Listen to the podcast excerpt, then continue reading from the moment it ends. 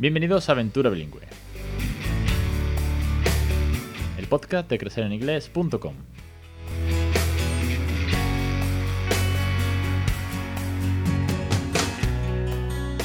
Capítulo 276, 7 de octubre de 2021. Muy buenas, mi nombre es Alex Perdel y esto es Aventura Bilingüe. Ya sabéis que es el podcast sobre bilingüismo, con consejos, experiencias y entrevistas. Hoy tengo otra entrevista, ya es la tercera desde, que volvimos del verano.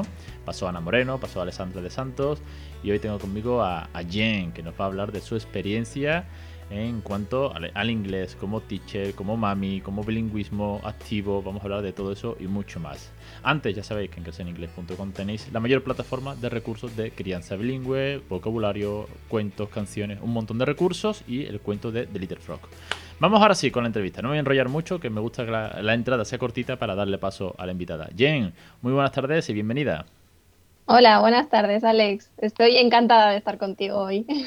El placer es mío. Gracias por, aceptar la invitación, por, por los, privados, los privados de Instagram. Esta es la magia que tienen las redes, ¿no?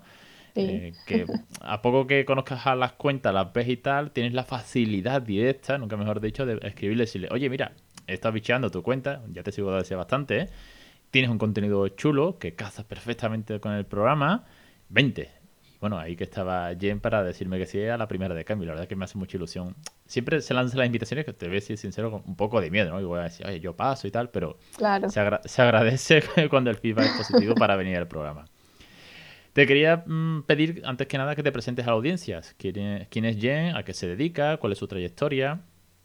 Pues mira, yo soy profesora de inglés eh, desde hace más de 12 años. Em, soy educadora infantil también y madre de dos, un niño de tres años y una niña de tres meses y medio. Es decir, que no te aburres, ¿no? No.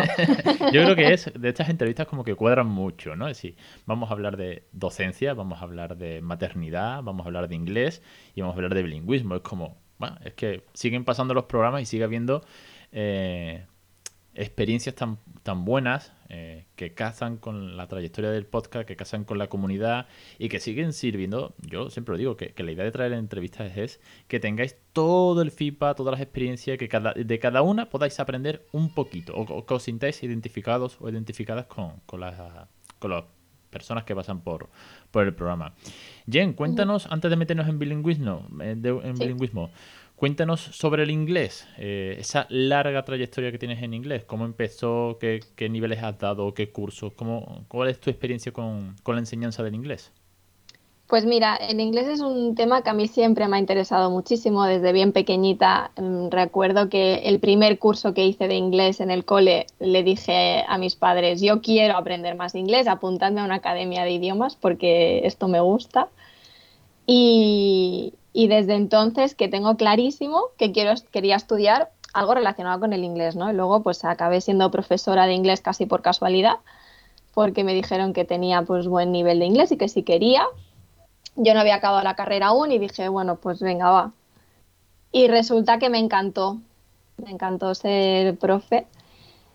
Y desde entonces, pues yo tenía 21 años, eh, que desde entonces doy clase a pequeños y pequeños me refiero a educación infantil, también he hecho educación primaria, también he hecho educación secundaria y adultos. O sea que lo he cubierto todo.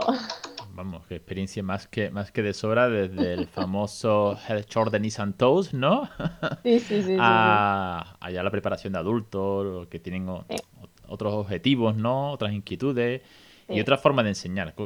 Te quería preguntar, precisamente viendo tu trayectoria, ¿Cómo de diferente se enseña a los peques y a los adultos? O si a día de hoy hemos conseguido que los adultos también jueguen para aprender, no como antiguamente, como siempre digo, con la lista de verbos irregulares. ¿Ha cambiado un poco la, metodología? Es una pregunta muy buena, porque no todos los adultos están abiertos a, jugar en clase, pero sí que me he encontrado gente más bien de mi edad, ¿no? Treinta y pocos, eh, cuarenta, que están un poco más abiertos a pasárselo bien al final y a decir, bueno, pues, pues vamos a jugar. Siempre, yo siempre explico, este juego tiene unos objetivos, que es aprender este vocabulario o aprender esta estructura. Entonces, a partir de ahí, como, como tienes una, digamos, un, un, objetivo, un, algo a alcanzar, pues te lo aceptan mejor. Pero es verdad que los adultos de entrada es como, bueno, yo vengo a unas clases de inglés a aprender inglés, tengo mi objetivo, el First Certificate, sobre todo, ¿no? Y voy ahí a piñón fijo. Y luego hay alumnos que dicen, bueno, yo vengo aquí a aprender y con calma, eh, no, no tienen un objetivo tan marcado o no son tan rectos en ese sentido, ¿no? Y entonces aceptan un poquito más. Pero yo creo que es, es diferente el aprendizaje de, de, un niño al aprendizaje de un adulto. Es diferente. Sobre todo cuando hay exámenes oficiales, ¿no? Cuando hay esa presión, ¿no? Sí, sí, sí, sí. Los exámenes oficiales, eh, tú lo has dicho, es, eh, son una presión brutal en el alumno y también en el profe, porque claro, cuando el alumno quiere conseguir ese examen, ¿no? aprobar ese examen, a, a ti como profesor eh, se te genera una presión brutal para que ese alumno pueda aprobar ese examen, ¿no? Y al final es un poco, bueno, ¿qué quieres? ¿Aprender inglés o aprobar el examen? ¿No? Me pusieron un símil hace mucho, mucho tiempo ya con todo esto. Bueno, sí, al final la trayectoria del bilingüismo aquí en casa empieza a ser ya mm, bastante interesante en años. Y me decía, no es lo mismo sacarse el teórico del carnet de conducir que ponerte en el coche. Porque cuando te sientas en el coche no tienes ni idea. Acabas de pasar un examen tipo test, que te lo sabes todo de pe a pa, pero te lo sabes mecánico, ¿no? Si poco más que te sabías la respuesta, ¿no? Y lo hacías como, no sé, eran 15, 20 minutos, era una locura. Y ya te sientas en el coche y empezabas a sudar, ¿no? ¿Cuál es la marcha? ¿Dónde están las luces? Tal. era, era muy caótico aquello. Y había gente que me decía, teachers, ¿eh? Me decían, es que los exámenes oficiales hay que pasarlos. Pero eso no significa que sepas inglés. Y decía, hostias, ¿te han certificado? Sí, sí, sí te han certificado. Pero la práctica es otra cosa, ¿no? Eh, mm. el, día a día, que es de lo que se trata con los peques, ojo, que esto va de peques, eh, es, otra cosa. Ahí la, la, presión del examen, si hay que pasarlo, pues entiendo que será otra, metodología de, tipo de estudio comparada con lo de los peques. Pero yo invito ¿eh? al juego, yo creo que es hay que, hay que jugar un poco. No sé tú qué me dirás, pero yo creo que, que es importante dinamizar un poco el contenido. Yo creo que es la base del aprendizaje, el juego. Es decir, eh, es que es como aprenden los niños, si te fijas, ya no solo inglés, ¿eh? en general cualquier cosa, ellos aprenden jugando. O sea, la primera infancia se la pasan jugando y, que se la pasen jugando no significa que no estén haciendo nada, están descubriendo el mundo entero. ¿no? Y es, es su manera de, de, aprender. Entonces está claro que la base del aprendizaje tiene que ser el juego. Yo he aprendido más inglés eh, con mi primer hijo cuando era bebé, mm. a, raíz de buscarle eh, vocabulario con los juguetes de casa, ¿no? Vamos teníamos eh, el, Doctor Kit, este famoso, ¿no? Y ahora te ponías a buscar, pues, palabras de medicina, ¿no? Cuatro cosas, aunque sea inyección, aunque sea fiebre. Y jugando con él a eso tan simple y buscándole cuatro cosas, no, me tenía que licenciar en medicina. Aprendía más vocabulario repitiéndole durante tres días el mismo juego, porque los niños repiten mucho, aprendía más así que si me tengo que estudiar, ¿no? una lista famosa de vocabulario de X. Claro. Es, que no tiene ningún sentido estudiarse una lista de vocabulario. O sea, el vocabulario lo aprendes poniéndolo en práctica. Sí, sí, vamos. Aquí en casa ya lo hemos comprobado que de hecho a mí se me olvidan muchas palabras que no uso y el peque, sin embargo, las retiene mucho mejor. Pero porque yo las he memorizado para decírselas y ya, y ya he salido, o sea, las he dicho en el contexto. Pero como él se pone a jugar, pues se acuerda. Qué envidia. Te iba a preguntar, eh, después de, me has dicho, más de 10 años de docencia en el inglés infantil, primaria, adultos, certificaciones, que, no es poco, ¿cómo se traduce eso eh, cuando llega tu primer hijo? ¿Te decides eh, poner en práctica el inglés o una cosa es la profesión y otra cosa es el hogar y la crianza de tu peque?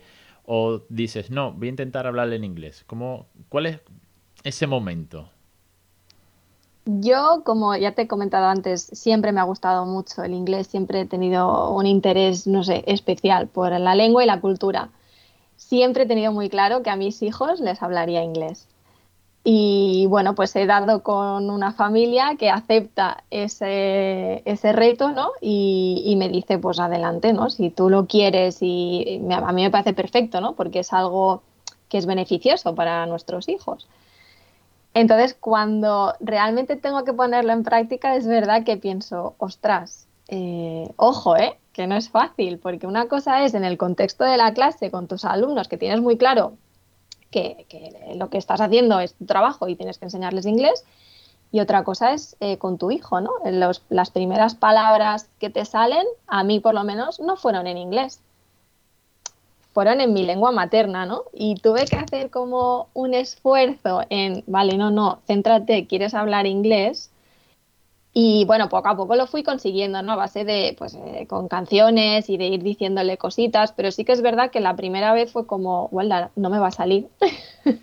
pero luego sí sale, sí sale, sí sale. Hay una pequeña barrera. Con el segundo entiendo que no hay problema ya, ¿no? No, con el segundo ya, ya he tirado millas. Es la ventaja de los, de los segundos que vienen con la lección aprendida de papá y mamá de que es el día a día, ¿no? El otro día sí, el, el, resumen de, de, cómo ha sido la experiencia con el, con el segundo después de un año, pues lo decía, que, que ya el segundo simplemente es ha llegado y yo ya lo hablaba al mayor en inglés, con Exacto. lo cual, eh, quiero decir, es como la bicicleta, ya va, ya va mm. andando, ya un día pedaleas más o menos, pero la bici sigue, sigue, sigue en marcha, ¿no? Totalmente. Pero sí que es verdad que hay una pequeña ahí barrera de esos primeros días, además mm. con todo lo que conlleva eh, el parto, sobre todo en vuestro caso las mujeres, el posparto, la llegada a casa, la familia que viene de visita. Uf, hay que encontrarse cómodo, ¿eh? Sí. Pero tenemos tiempo, yo siempre digo, hay tiempo adáptate, adáptate primero a, tu recién nacido, que también tu, pequeño se adapta a, ti, que acaba de, pobrecito mío, acaba de aterrizar, y poco a poco ir ganando confianza. Y una vez que ya tienes la confianza, como tú bien has dicho, el uso de, rutinas, como pueden ser las canciones, es un buen eh, input o un buen recurso, mejor dicho, para, para ir empezando. Totalmente. A mí es lo que más me sirvió, desde luego, ¿eh? empezar a cantarle canciones para empezar a hablarle inglés porque yo desde, desde el embarazo yo ya le hablaba inglés, ¿no? En la barriga era como muy fácil hablarle inglés porque, bueno, es como que, no sé, no está, ¿no? está pero no está. Y luego cuando salió es lo que tú dices, ¿no? Todo lo que conlleva un bebé nuevo y es como, pues no sé si voy a poder, pero sí, sí. Es que es un momento, es muy bonito, pero es muy caótico al mismo tiempo, ¿eh? se, da, esa doble vertiente. Ahora, tres años después, que dice que tiene tu hijo mayor, ¿Qué tal? ¿Podremos decir ya, podemos afirmar rotundamente que es un niño bilingüe? Yo creo que sí, yo creo que sí. Eh, empecé a ver la luz hace un año más o menos, cuando, cuando empecé a ver que realmente eh, había cogido estructuras en inglés, que las decía siempre en inglés, que habían palabras que se las sabía en inglés. Y me alucina todavía a día de hoy eh, la capacidad que tiene de traducción porque claro, en mi familia eh, solo hablo inglés yo, ¿no? El resto de familia le habla, hablamos catalán por un lado y le hablamos castellano por el otro. O sea, tiene tres idiomas, en realidad es trilingüe. Y, la, capacidad de traducirle a la abuela, por ejemplo, que no sabe inglés, eh, lo que le está diciendo, le dice algo en inglés y le dice a la abuela, es que no te entiendo, pues se lo dice en catalán o en castellano. Y a mí eso me alucina. Para que veas, que, es que es una mm. pasada. Yo, sé que hay mucha gente que eh, en ese intento, en esas ganas, eh, también se, se, aferran a la barrera, a la excusa, algunas veces de es que esto es muy difícil, es que no me sale, como tú me decías al principio, mm. encima los resultados no son inminentes, porque esto no es te toma el ibuprofeno y se te quita el dolor de cabeza, sino que es una mm. maratón larga para empezar a ver la luz. Mm. Que si realmente recapacitas con la lengua materna, es lo mismo. que tú le hablas al bebé el primer día y no te entiende, bueno, no te entiende, no, no, no, no hace nada, no interactúa contigo siquiera, ¿no? Aunque le llames no, no va a decir nada. Pero sin embargo, cuando es como una lengua que no es materna, como que tienes más dudas. En tu caso, además, eh, el catalán es una segunda lengua muy, muy, pero que muy materna. Quiero decir, es una lengua más que presente en el día a día. Y tampoco se tiene esa duda, ¿no? No, no, oye, catalán, como está todos los días, el niño lo va a entender seguro, no hay problema. Metes una tercera lengua en tu caso que no es eh, común en la calle y ya surge la duda. Sin mm. embargo, a las pruebas nos remitimos, ¿no? Cómo tienen esa capacidad de traducir a otras dos lenguas, lo cual es una pasada, eh, una conversación en directo. Sí, sí. su cerebro está trabajando a todas sin esfuerzo. Sí, lo que mm. para nosotros es espérate, voy a traducir, ¿no? Te hablan el típico, te pilla en la calle, el típico guiri y, empiezas a traducir todo lento. Para él es una cosa. Mm. Claro, eso él no lo, no lo hará. Bueno, a ver, ahora tampoco no tenemos conversaciones muy profundas, ¿no? Pero yo creo que, que no, que le sale solo ya el inglés. Son, es algo cotidiano, muy, muy natural. Jen, te quería preguntar, entonces, eh, ¿qué consejos podrías darles a las familias que quieren empezar y su nivel de inglés no es nativo? ¿Tienen un nivel hmm. medio, nivel med ligeramente avanzado o son o no tienen mucho nivel? Porque tú tienes mucho nivel para dar clases, pero igual no tengo ese nivel de confianza, ¿no? Hmm. ¿Por dónde podrían empezar? A ver, yo a raíz de empezar con todo el tema de bilingüismo, he podido comprobar que hay varios tipos de bilingüismo, ¿no? Como por así decirlo. Entonces, eh, yo creo que una persona que no domina el inglés como para hablar 24 horas inglés, lo que yo creo que es mejor es el, método este que se llama time and place, que es el de escogemos un momento del día, eh, un lugar, un, tiempo determinado de juego, por ejemplo, me parecería mm, lo ideal, y jugamos en inglés. O a este juego se juega en inglés, o este libro lo leemos en inglés, o esto, ir haciendo un poco así, ¿no? Que tu día a día entiendo que sea difícil hablar todo inglés, pero que busques un ratito para decir, bueno, pues ahora toca inglés, ¿no? Pero es verdad que, si lo hacemos por imposición, eh, puede haber rechazo. Entonces, eh, creo que se tiene que plantear como, como algo divertido, como un juego, como un ratito que, no sé, pues que nos dedicamos a, hacer otra cosa diferente, ¿no? No sé cómo lo ves tú. Pues el Time and Place, mira, eh, yo empecé, vamos a decirlo, sí, cuando yo empecé hace casi seis años no sabía que se llamaba así. Yo lo que hacía mm. era la rutina del baño, ¿no? Que le hablaba en inglés en el baño con toda la vergüenza del mundo y luego ya poco a poco eh, pues amplié a, alguna, a los cuentos, a, las nanas, a las canciones, ¿no? Para dormirlo mm. le cantaba, le intentaba, así, con mi, con mi canto, ¿no? Imagínatelo, pero le, cantaba en inglés, este tipo de cosas. ¿Sabes qué pasa? Que eh, igual es que yo soy muy cabezota, ojo, también, y soy muy pesado cuando algo me lo propongo. Entonces, eh, el hecho de que quería criar a bilingüe, ¿no? Como que ya tenía claro los objetivos, los beneficios, eh, la parte de que ya empecé a buscar de neurociencia, todas estas ventajas, eh, el hecho de ir haciendo las pequeñas rutinas con el bebé, como él no te responde, con lo cual mm. pues me sentía cómodo, ¿no? Ante la vergüenza de que si lo haces con un adulto te va a decir, oh, te has equivocado, se has pronunciado mal, ¿no? Hizo que me empezase a gustar, ¿vale? Eh, mi, mi, experiencia fue que me empecé a sentir cómodo, me, me iba divirtiendo, entonces quise hacer más rutinas, pues venga, si ya tengo la ducha, ya tengo una canción, la, la del ir a dormir y tenía pues, no sé, alguna otra cosa, ¿no? La, la comida o algo así creo que era, eh, fui, fui abriendo el abanico. Claro, al final el abanico llega un momento en que lo, lo abres tanto que haces el, eh, el opal, sin, sin, plan, sin presión, como tú decías, ¿no? si es imposición, todo lo que sea imposición, presión, esto todo acaba fatal, sí, porque no, no funciona. Eh, pero yo creo que sí, que, lo tengan place como punto de inicio, como punto de inicio para los bebés. Sí, hombre, si, haces hope porque tienes la confianza, adelante, ¿no? Como has hecho tú, ¿no? claro. Poco, poco, que, empezaste a cantarle, tiraste milla. Mm. Pero si no, creo que es un buen recurso. Incluso con los niños mayores, para no hacer ese tránsito tan bestia, ¿no? Un niño de 6 años. De pronto, papá o mamá te habla mañana en inglés. Dios. Eh, el Time and Place es los mejores. Nada más que con la tele, las canciones, cuatro juegos, eh, al final creo que creo que es un buen recurso, así que te acompañen en, el consejo. Bien, para, para ir terminando, nada, nada, gracias a ti por venir y, aconsejarnos y, y, remarcar, ¿vale? Que muchas veces somos muy pesados, todos los que estamos con la paliza del bilingüismo, y siempre decimos sota caballo y rey, porque es que tampoco tiene mucho más, ¿no? Pero cuando vienen otras entrevistas y hago la pregunta siempre de rigor, dame un consejo, dame un tip, que siempre es la misma, ¿no? Y se repite el consejo, se repite el tip, igual es por algo. Exacto. Igual estamos todos demasiado locos, pero igual es que empezamos a llevar razón en que eso funciona. Jen, te quería preguntar para ir terminando, eh, cuéntanos un poquito de, que es por donde yo te he conocido y demás, por tu cuenta de, Instagram de Easy Flex. Cuéntanos un poquito el por qué la tienes, qué compartes, qué podemos encontrar ahí y demás. Pues eh, mi cuenta de Instagram, yo lo que intento, eh, hay, hay, como dos vertientes. La vertiente de, de aprender inglés eh, de cara al adulto, obviamente es, el, es el, la persona, el usuario que, que me encuentro en Instagram son adultos, ¿no? Entonces está la parte que yo intento ayudarte o dar consejos para aprender inglés.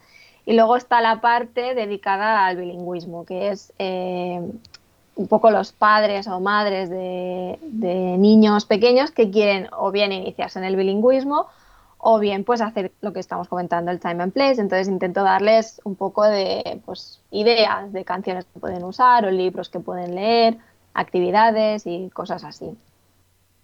Me y esto lo empecé porque... ¿eh? ¿Sí? Ah, vale, muchas gracias. Yo lo intento, lo intento, la verdad que le pongo, le pongo empeño, pero es verdad que no le puedo dedicar todo el tiempo que me gustaría, ¿eh? Está muy guay porque haces eh, mucho el tema de los reels, estos que están de moda ahora, ¿no? Con, con expresiones. Sí, me he iniciado. O, vídeos cortitos con eh, típico frase al ver, típico idioms, Para darle un poquito más de contexto a esas estructuras que así sueltas, pues como que suenan un poco raras y tú le metes un poco mm. pues la típica frase donde poder aplicarlo. Ese tipo de, tips está, está muy guay. Claro, porque al final eh, se trata de aprender expresiones.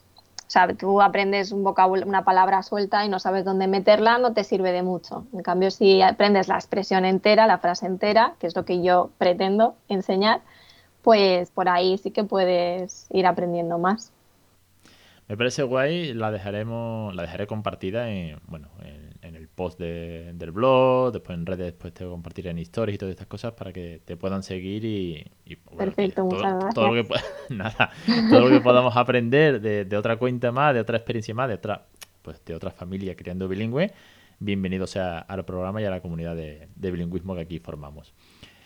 Bien, eh, darte las gracias por, por este ratito, un ratito corto, un ratito un ratito amable en el que podemos conversar y dar tips y traer otra experiencia más, otra aventura más de, bilingüismo real, realmente, que es lo que estás haciendo. A mí me gusta mucho cuando vienen estas experiencias, que parece, suena todo muy fácil, ¿eh? Yo sé que en la entrevista suena como, ah, una mamá más, que tiene super nivel, que ha criado bilingüe, pero mm. eh, como tú bien decías al principio, pues tiene sus retos, hay que empezar, hay muchos recursos por, por buscar, por trabajar.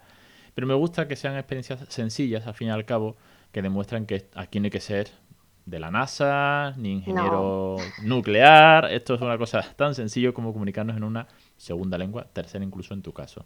Y yo quería comentar una cosa, que es cuando empecé la cuenta de Instagram, empecé a hablar del bilingüismo, dije una cosa que para mí es muy importante y es que siempre voy a querer mantener la naturalidad. Es decir, si a mí me sale una expresión en castellano porque me sale decírsela así, se la voy a decir.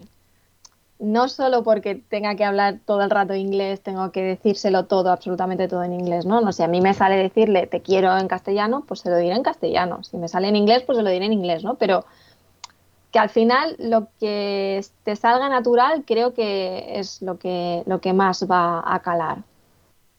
Estoy de acuerdo, porque además eh, no se van a asustar. Eh, el otro día precisamente en la consulta de, pediatría que tenía, me planteaban esa pregunta, era un, matrimonio con una bebé muy pequeñita, y me dijeron, bueno, ¿y qué, hago si, si, se me escapa algo en, en, español? ¿no? y yo le decía, no pasa nada Quiero decir, ya te va a escuchar todos los días hablar en español con la vecina, con la abuela, con el panadero. Quiero decir, no se va a asustar porque, oh, de pronto mamá ha dicho algo en español. No, no, no le va a pillar de nuevas. Y oye, pues si tienes expresiones que te molan más, pues genial. Yo seguiré diciendo que para mí so cute es de las expresiones más chulas que hay en inglés para un bebé. Que para mí no tiene traducción, ¿no? Eh, obviamente sí la tiene, pero el afecto o la expresión, pues para mí esa es la mejor de las mejores que hay en inglés para los peques. Al igual que hay otras, pues, que en español suenan mucho mejor, sobre todo lo que sea el tema de diminutivo, ¿no? Los piececitos, este tipo de cosas, la barriguita, este tipo de cosas, pues la musicalidad de la lengua hace que sea más chula. Lo dicho, Jen, muchísimas, muchísimas gracias por este rato, por acompañarnos y por contarnos tu, tu experiencia. Muchas gracias a ti, Alex.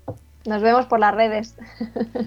Un saludo y como ya sabéis, ya aquí tenéis en Crecer en Inglés pues todos los recursos necesarios, un montón de podcasts que llevamos ya 270 y tantos episodios, además toda la plataforma de cursos que por cierto está en, plena remodelación, ya os contaré porque me estoy pegando una paliza brutal para cambiar todo el diseño y demás y que para cualquier cosa ya sabéis dónde estoy, tanto en crecereningles.com barra contacto como en las redes como Jen. Un saludo y hasta la semana que viene.